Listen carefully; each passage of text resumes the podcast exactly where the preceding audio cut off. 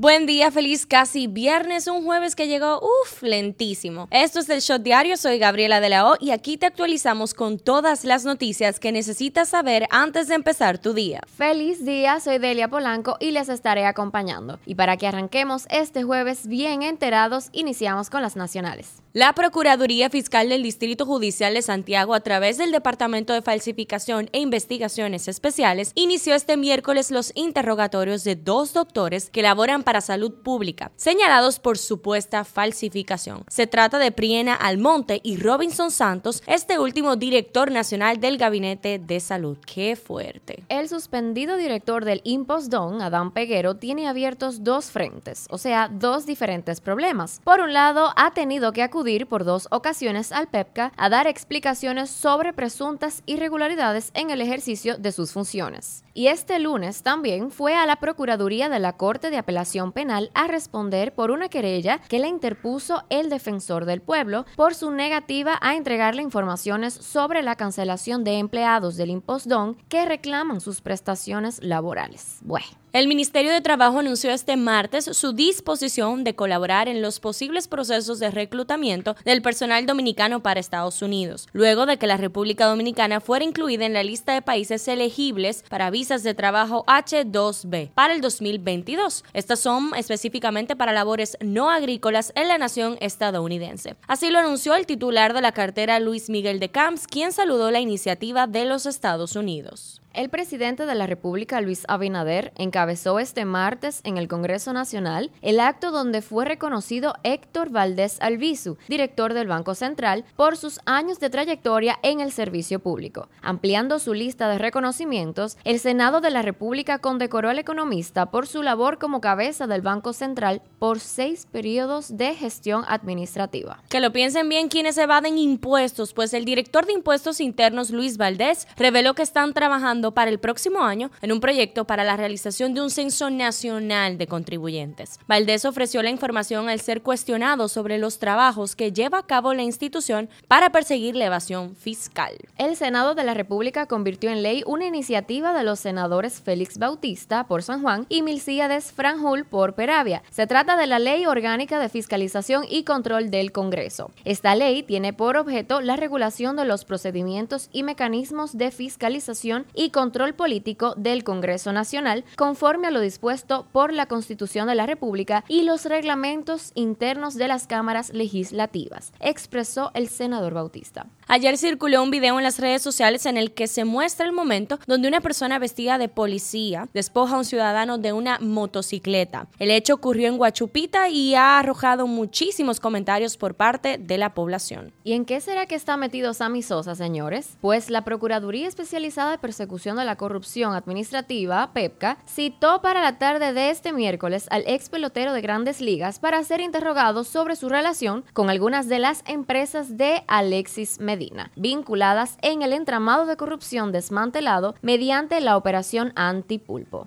Bueno, al parecer el nombre del ex beisbolista y un hermano suyo fueron mencionados en la solicitud de medida de coerción de la operación Antipulpo hecha por el Ministerio Público. En los shots anteriores hemos hablado de la influenza. Hoy les contamos las infecciones respiratorias agudas, por sus siglas IRA, son una de las principales causas de morbilidad y mortalidad entre los niños y actualmente una gran parte de la población infantil está siendo afectada por procesos respiratorios. En las últimas semanas, los centros de salud registran un importante incremento de la demanda de atención de niños en las consultas médicas y en las emergencias. Y Victoria Jeffrey apareció luego de que la Dirección de Compras y Contrataciones confirmara que se había beneficiado de 14 contratos con el Estado siendo senador, irregularidad que previamente fue denunciada en una investigación de El Informe con Alicia Ortega. Pues el senador de la provincia María Trinidad Sánchez, como que nada ha pasado, resaltó la importancia de la transparencia, honestidad e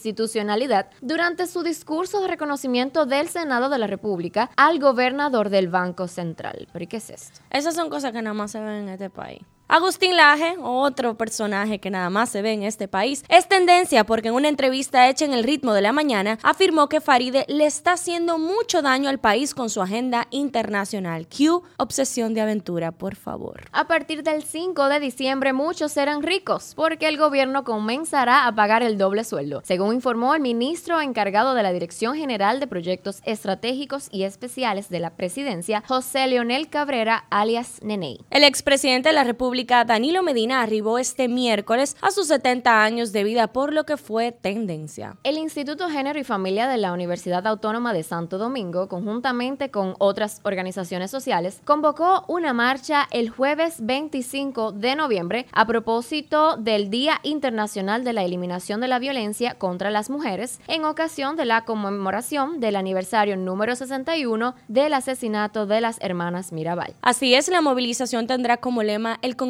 Opresor es un macho violador e iniciará a las 9 de la mañana en la avenida Enrique Jiménez Moya, esquina avenida Mirador Sur y culminará con una concentración en la plazoleta del Congreso Nacional. Nos vamos un ratito del patio y aterrizamos en las internacionales. La verdad es que nadie se puede resistir a una bachatica, pues está más de moda que nunca. Literalmente está en su pic. Grandes celebridades caen rendidas ante su seductor baile y sus letras de amor o desamor. Esta vez la española Rosalía y el canadiense The Weeknd son los más recientes en anunciar el estreno de una nueva canción a ritmo de bachata y se llama La Fama, la cual estará disponible a partir de este jueves.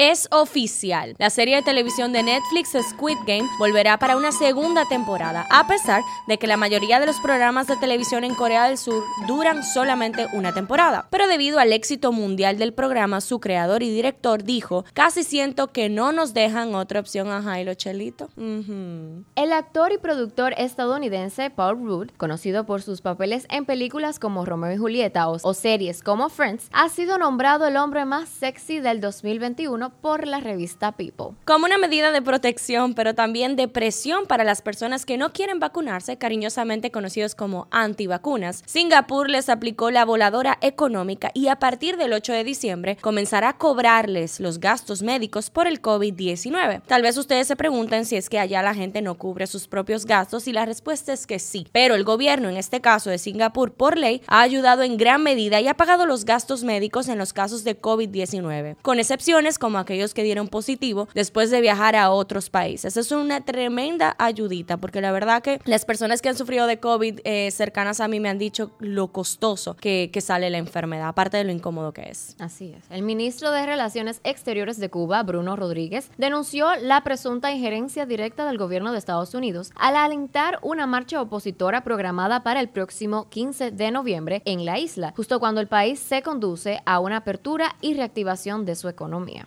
El presidente de Estados Unidos, Joe Biden, promulgó el miércoles una ley que habilita nuevas sanciones contra el régimen de Daniel Ortega en Nicaragua, que Washington considera una dictadura. Biden sancionó la ley de fortalecimiento de la adherencia de Nicaragua a las condiciones para la reforma electoral de 2021, más conocida como Ley Renacer, por sus siglas en inglés, la cual impone sanciones al gobierno del presidente nicaragüense Daniel Ortega, informó la Casa Blanca en un comunicado, señalando que permite restringir los préstamos bancarios multilaterales y combatir la corrupción del régimen. Bella Hadid se sinceró acerca de la salud mental a través de su cuenta de Instagram. Compartió a sus seguidores que las redes sociales pueden no estar contando la realidad de su vida. La modelo expuso varias fotos de ella llorando para enviar un caluroso mensaje a las personas que están afrontando alguna enfermedad o trastorno y ayudarlas a no sentirse solas. Esto fue todo por hoy, esperen el shot de mañana. No olviden seguirnos en nuestras redes sociales arroba el punto shot para más actualizaciones durante el día. Nos vemos cuando nos escuchemos.